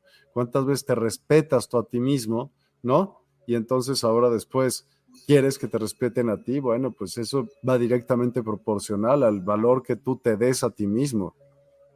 Claro, claro. Y, ahorita que, hablabas de, los papás y todo eso, me acordé de, un caso, digo, no, ¿sí? sin mencionar nombres porque es una seguidora, pero decía, es que no, yo le digo a, mi hijo cuando le hacen bullying en la escuela o cuando lo, lo le, golpes o lo que sea. No, señor, usted no se me va a dejar. Le pegaron tres veces, va a regresar cinco. Lo insultaron tres veces, va a insultar cinco veces. Porque ¿cómo? O sea, voy a dejar que a mi hijo me lo buleen. Voy a, ¿en serio tengo un hijo tonto, un hijo dejado? ¿Es en serio? Y entonces entrenan en la casa al hijo para que vaya y se madre a la escuela, al que ayer le, le bulió, lo ofendió, le, le, aventó la mochila, le, ah, te aventó la mochila, ¿Qué ahora vamos a ver qué le puedes hacer tú mañana. Pues no me estás generando más y más y más, el cuento de nunca acabar. Claro, claro, totalmente. Entonces, digo, son temas son temas interesantes, escabrosos, que hay que tocar. Y si hablamos del tema de la sexualidad y los jóvenes, pues ya mejor ni hablamos, ¿no? Me han preguntado a mí si mi hija es mi nieta. ¿Por qué? Por la edad. No, claro, me quiero imaginar, pero ¿y luego? Porque ahora las chavitas ya de 15, 17 ya parieron. ¿En serio? Sí, o sea, estamos hablando que embarazo adolescente hay un montón en México. Tenemos los primeros lugares de embarazo adolescente. Y entonces de pronto, así como en la sala de, espera del hospital, ves a todas las mamás, jovencitas, con sus hijitos, y luego me dicen, ¿es su nieta? Y les digo, no, es mi hija casi, casi una abuelita que dio a luz.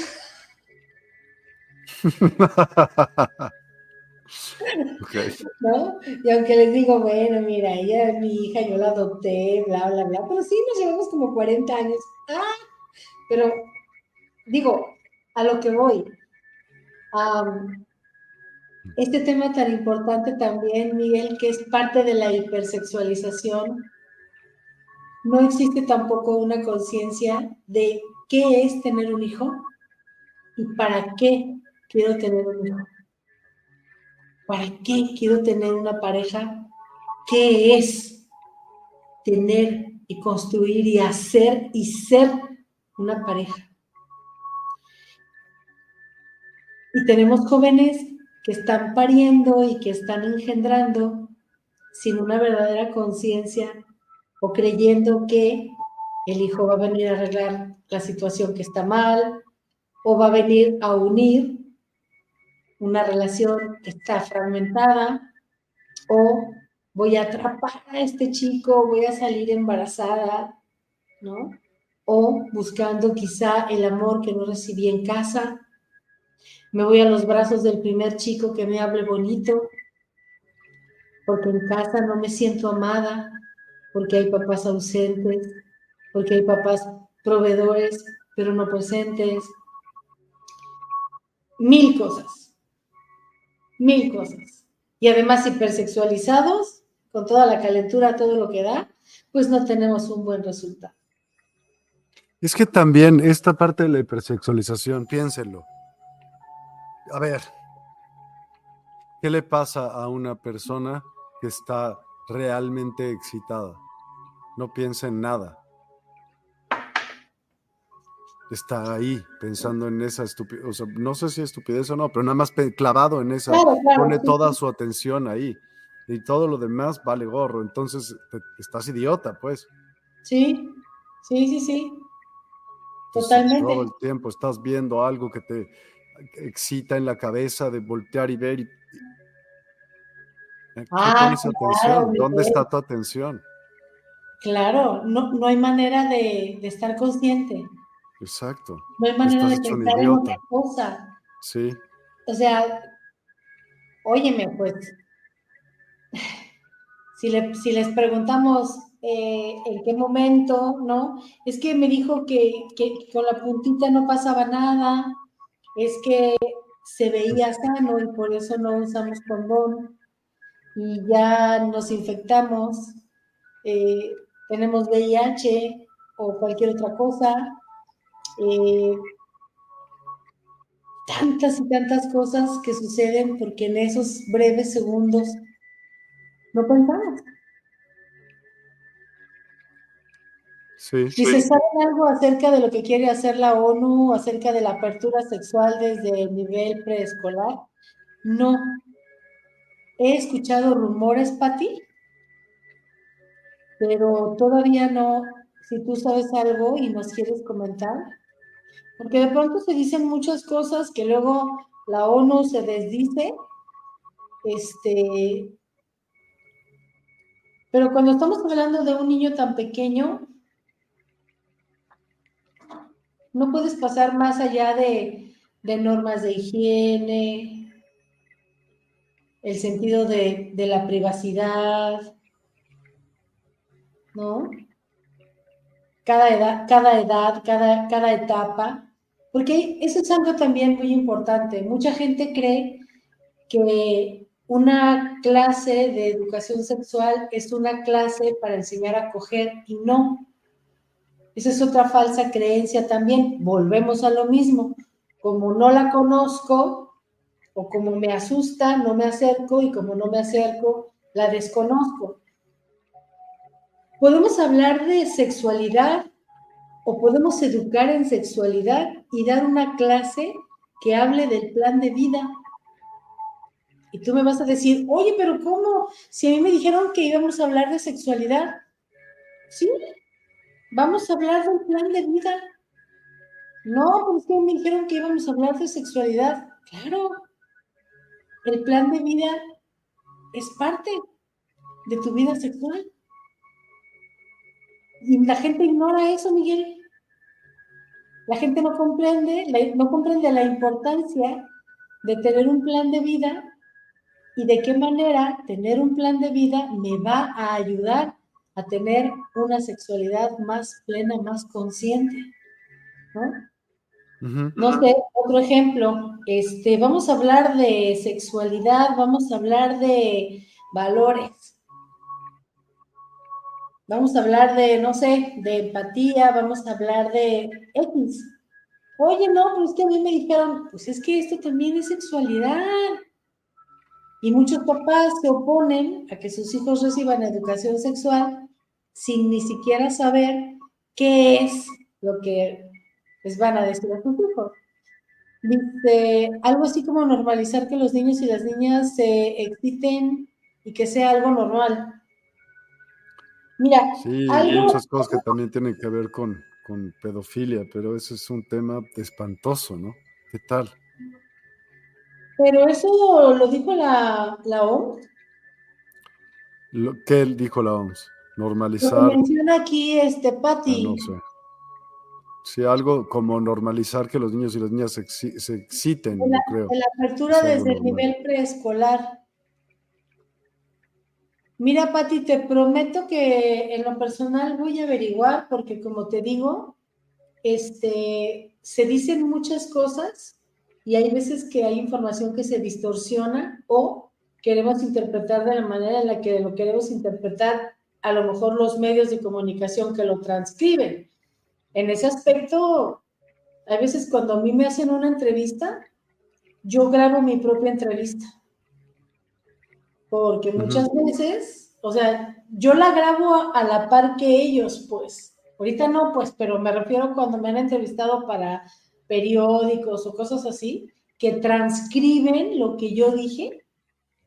Este, me gusta como a modo de testigo, me grabo yo la entrevista también, porque muchas veces uno dice una cosa y al final resulta con que dijeron otra cosa.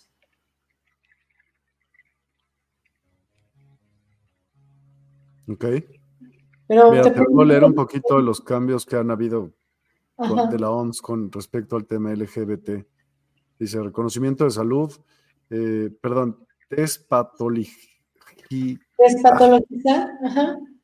Gracias. De la homosexualidad. Uno de los cambios más significativos fue en 92, cuando la OMS desclasificó oficialmente la homosexualidad como un trastorno mental en la clasificación internacional de enfermedades. Antes, en esta fecha, la homosexualidad se consideraba una enfermedad mental lo que lleva a tratamientos injustos y a menudo perjudiciales. en 2018 reconocimiento de la salud transgénero. Tomó la decisión de mover las condiciones relacionadas con la identidad de género fuera del capítulo de trastornos mentales otra vez. Enfoque de los derechos humanos y salud ha reconocido que las personas LGBT enfrentan desafíos específicos en el acceso a la atención médica y tienen mayor riesgo de ciertas condiciones de salud debido a la discriminación y estigmatización. La organización Abogado por un enfoque basado en derechos para abordar las disparidades de salud y garantizar el acceso equitativo a la atención médica, investigación y recursos, apoyo a políticas inclusivas. Esto, aunque no tiene el poder de implementar o hacer cumplir leyes, ha respaldado políticas y prácticas que son inclusivas y no discriminatorias hacia la comunidad LGBT. Han enfatizado la importancia de, formar a los profesionales de la salud para que brinden atención adecuada y comprensiva a las personas LGBT. Eso son lo que ha habido. Mira, esos avances me parecen muy importantes porque tiene que ver con el respeto a los derechos humanos, que no se le pueden quitar a ningún ser humano. Y dentro de lo que es la práctica, mm, la práctica profesional, tenemos que tener mucho cuidado en un aspecto, Miguel. Ejemplo, una mujer transgénero que demandó, no me acuerdo en qué país fue, a un ginecólogo por no querer atenderla.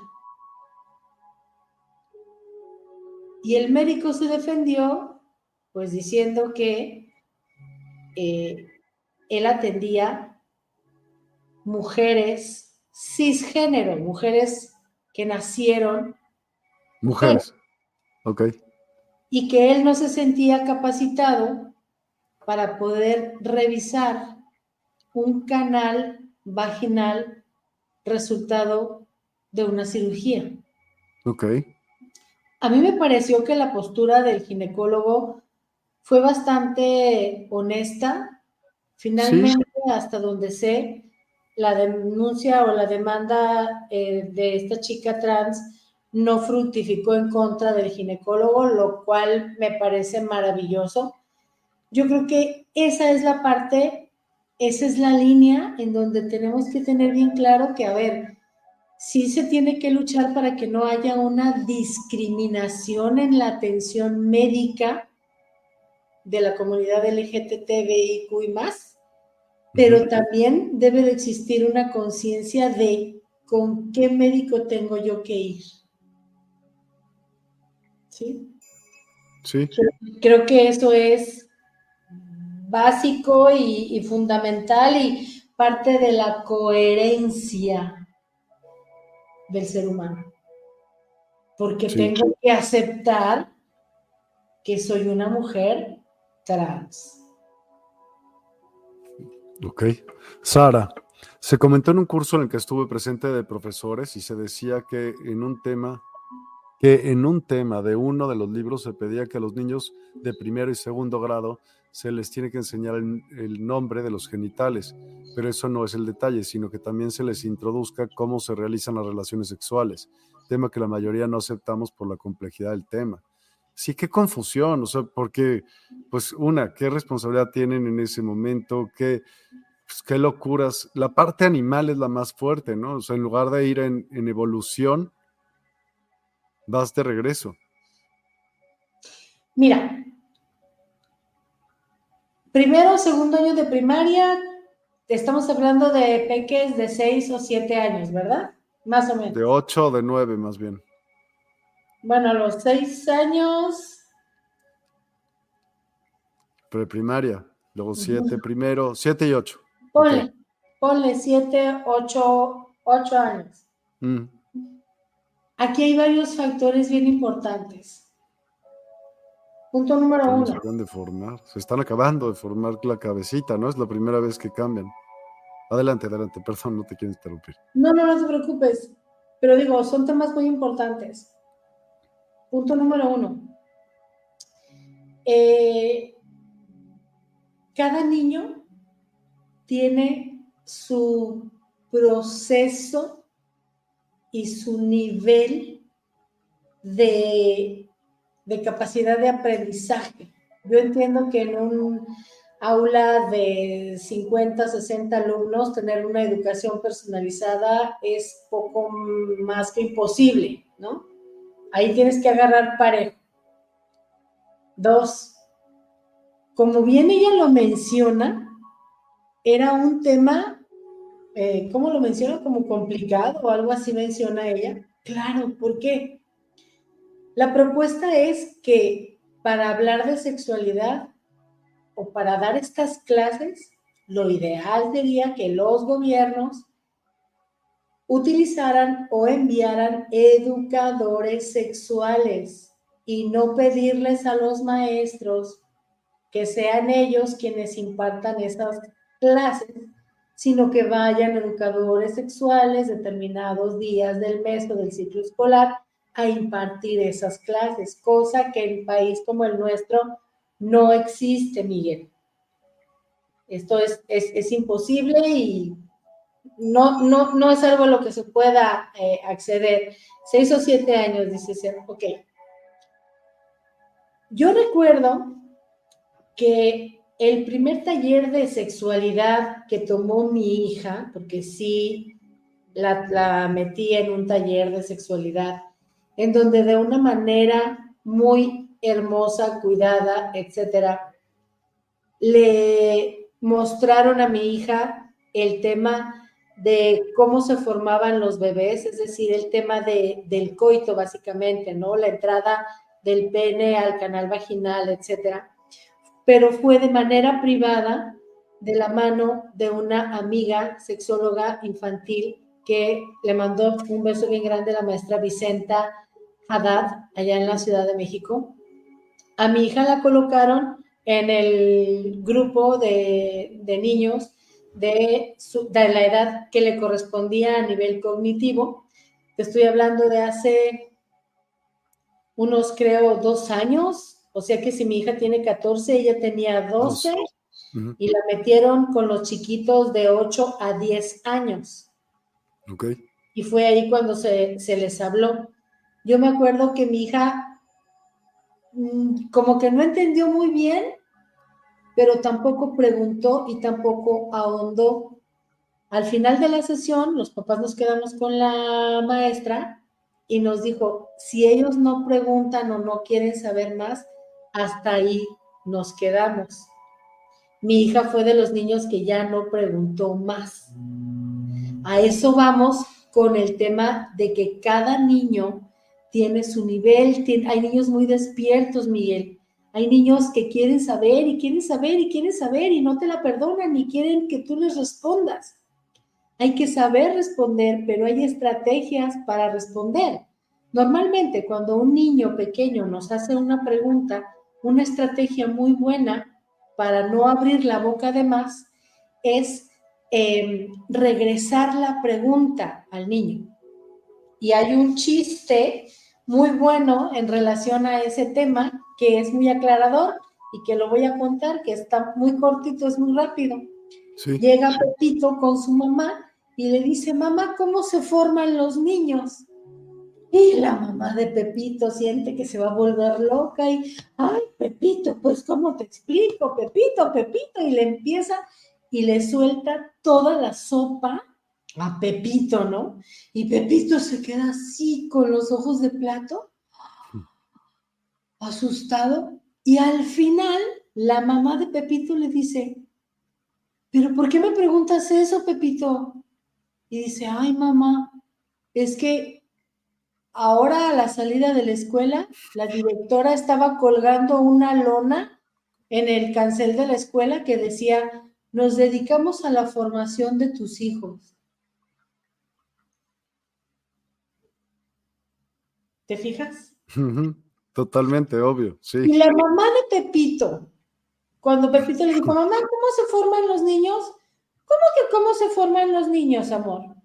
Ah, es que a la salida de la escuela colgaron una lona que decía, la mamá de Pepito se hubiera ahorrado haber dado información que Pepito todavía no estaba buscando. y que no estaba listo para escuchar. Hay que ver el mundo de los niños con ojos de niños, no con ojos de adulto. Y esa técnica de regresar la pregunta es muy aclaradora para saber qué es lo que mi hijo tiene en mente. Porque yo puedo tener en mente una cosa, por ejemplo, un día llego yo a la escuela de mi hija, pues estoy hablando, este, niños, en ese entonces mi hija creo que estaba en segundo o tercer año de primaria, ¿sí? Y entonces una de las niñas, este, me dice, ¿qué cree señora? Y yo digo, ¿qué? Ah, no, mentira, ya me acordé. Me llaman un grupo de maestros y me dicen, Eugenia, necesitamos su intervención porque tenemos un problema con una niña que está en tercer año de primaria y ya tiene relaciones sexuales. Ok. Y yo, ah, caray, pues vamos a ver qué pasa. Vamos a la escuela. Es como que una charla, ganarte la confianza de, en este caso, de la niña, etcétera, etcétera. Y este, y cuando sale el tema, dice, sí, dice, yo ya, ya he hecho el amor. Y entonces a mí se me ocurrió preguntarle, ah, le dije, sí, ya, entonces tú ya has hecho el amor. Y me dijo, sí. Y le dije, ¿me puedes enseñar cómo se hace el amor? Y dice, sí, es muy bonito. Y le habla a un amiguito de ella y le dice, ven, ven. Y le dice, ¿me dejas hacerte el amor? Y el amiguito le dice, sí. Y entonces lo abraza así se deja caer en, los hombros de su amiguito y, le dice, te amo, te amo, te amo. Ok. La niña contaba, yo ya he hecho el amor. Y la niña dijo, cuando las maestras me llamaron, yo ya he hecho el amor y nos besamos mucho y me abrazan. ¿Qué interpretaron las maestras? Abuso sexual infantil. Muchas veces tenemos que tener muchísima precaución, porque si yo me escandalizo y digo, ¿cómo que ya haces el amor? ¿Pero cómo es posible? Mande llamar a los papás, óigame señora, ¿pero qué le pasa? La vamos a denunciar al DIF. ¿De qué me van a denunciar al DIF? De abuso sexual infantil. ¿Pero por qué? Es que su hija ya vino y nos contó. Hay que averiguar y hay que ser muy cautelosos, porque también hay que ver de qué manera los niños nos cuentan sus cosas. Sí, totalmente, claro. Y más, como lo dijiste, claro, totalmente, porque aparte un adulto piensa como adulto. Y a lo mejor fue una respuesta que le dieron a ella sus papás a lo mejor en algún momento ella cachó a sus papás y ella preguntó, ¿qué están haciendo? Ah, estamos haciendo el amor. Y ella lo interpretó como están abrazados y se están dando besitos. Y fue una excelente salida de los papás. A la niña le quedó claro que eso era hacer el amor, no necesitó más información. Y hasta ahí todo mundo feliz y satisfecho, ¿no? Hasta que la niña llega y dice, yo ya sé lo que es hacer el amor y yo ya he hecho el amor. ¿No? Claro, sí, totalmente. Eugenia, pues llegamos a un punto en el programa en que vamos, Eugenia, todo, como todos los fines de programa hacemos algún tipo de ejercicio. Eugenia nos propone uno el día de hoy. Cuéntanos, platícanos un poquito de qué trata lo que vamos a hacer. Ah, claro que sí. Bueno, yo te comentaba que cuando hacemos círculos de mujeres, ahorita el momento ya pasó, pero a todas las personas que están conectadas en este momento o que van a ver esta transmisión posteriormente, no sé qué fue lo que te llamó la atención de este tema. No sé por qué te resonó.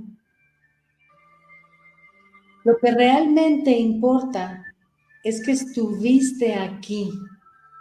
Es que algo te llamó para querer estar aquí.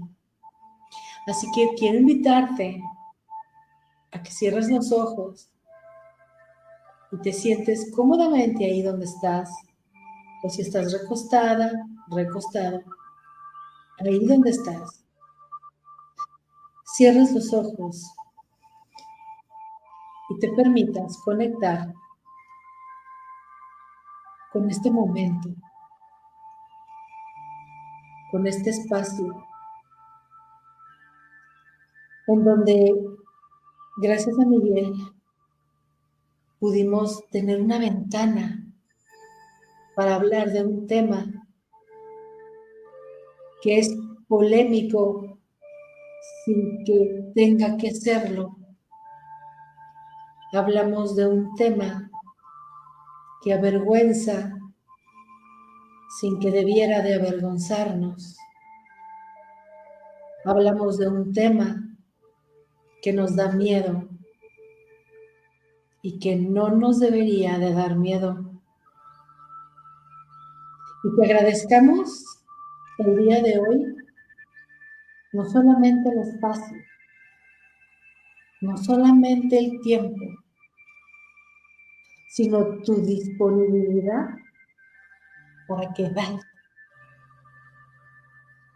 para quedarte todos estos minutos, que fue más de una hora hablando, compartiendo, escuchando de eso que nos interesa, de eso que es necesario hablar, porque todos somos sujetos sexuados y no hay quien pueda no serlo. Un niño es sexuado, un adulto mayor es sexuado, tú, yo, todos somos sexuados. Y cuando negamos la sexualidad, nos estamos negando a nosotros mismos. Cuando nos alejamos de ella, nos estamos alejando de nuestra esencia humana. Por eso, hoy, en este momento, antes de irme, antes de irte, antes de que nos vayamos, te invito que demos gracias por este compartir. Yo no sé quién eres, en qué país estás. Desconozco tu vida. Lo único que sabemos es que nos une este deseo de querer hablar y compartir de algo tan hermoso y bello y algo que es tan urgente de que sea dignificada como es la sexualidad humana y que dejemos de tenerle miedo, vergüenza o pudor y aprendamos a verla como lo que es parte de nuestro ser humano. Agradezco el espacio, el tiempo, tu presencia, tu energía. Y te invito a que agradezcas que te regalaste este tiempo a ti misma, a ti mismo, y pudiste compartir leer, escuchar, hablar. Gracias a Miguel y gracias a la tecnología. Cuando esté bien para ti, abre los ojos para despedirnos.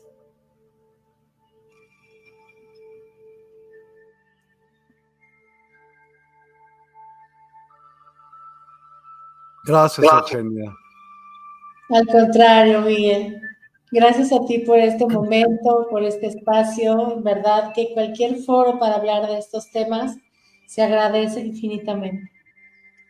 Totalmente de acuerdo y pues es algo que necesitamos pensar y repensar.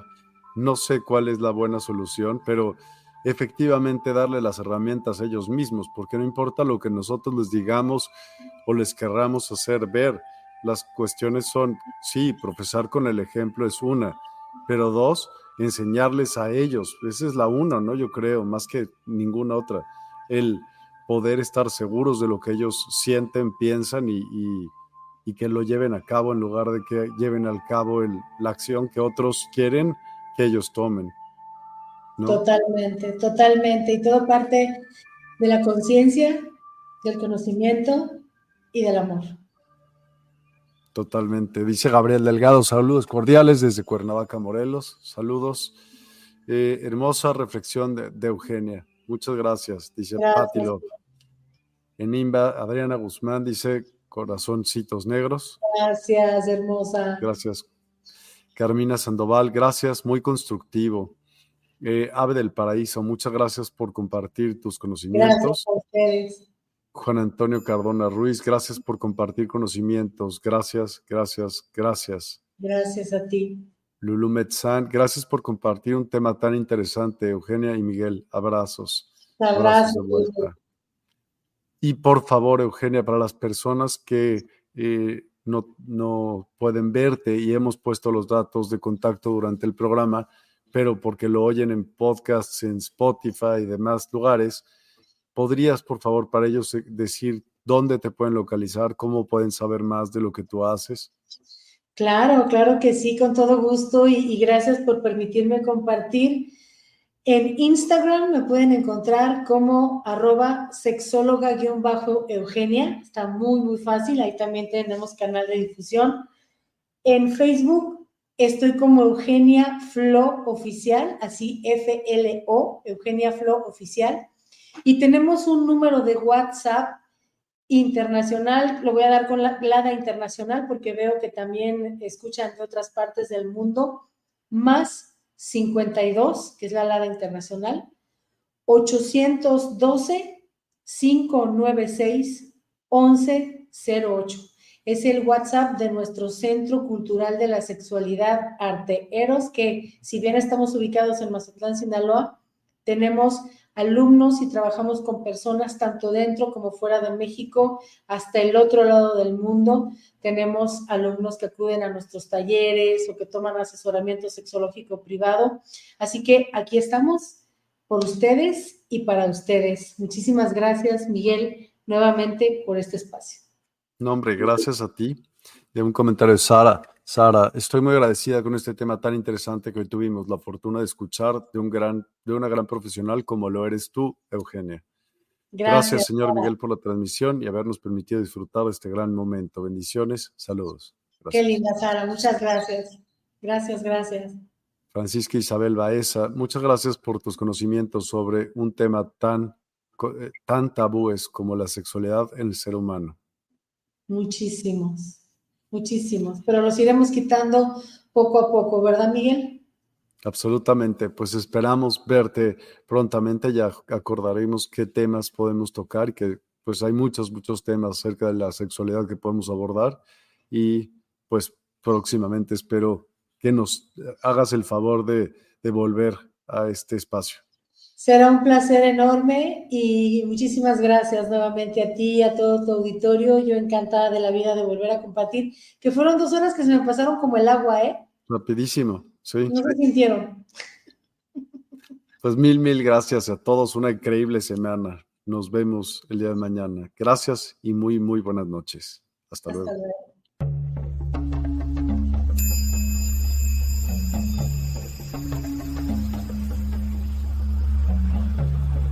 Despierta tu conciencia. Exploremos cómo comprometernos con nuestra conciencia para experimentar una transformación interior y vivir una vida más plena y consciente. El compromiso con la conciencia comienza viviendo en el presente. Deja de lado las preocupaciones del pasado y las ansiedades del futuro. Enfócate en el aquí y ahora y descubre la belleza y la conexión en cada momento. Desarrollo personal y espiritual es esencial en este camino. Dedica tiempo a conocerte a ti mismo, descubre tus valores, creencias y nutre tu crecimiento interior. a través de prácticas como la meditación y la reflexión. Despertarás tu conciencia y experimentarás una transformación profunda. El compromiso con la conciencia no se detiene en nosotros mismos, también implica conectarnos con nuestro entorno y con los demás. Cuidemos y respetemos a la naturaleza, establezcamos relaciones significativas, practiquemos la empatía y la compasión. Juntos, podemos construir un mundo más consciente y equilibrado. Únete a nuestra comunidad en Despierta. Participa en nuestros programas en vivo, donde descubrirás enseñanzas inspiradoras, técnicas de meditación y conversaciones reveladoras. Síguenos en nuestras redes sociales para obtener contenido adicional y ser parte de nuestro movimiento de despertar de la conciencia. El compromiso con la conciencia es un viaje personal, pero juntos podemos construir una comunidad consciente y transformadora. Es hora de despertar tu conciencia y marcar la diferencia en tu vida y en el mundo. Despierta tu conciencia y únete a nosotros en este emocionante viaje de transformación.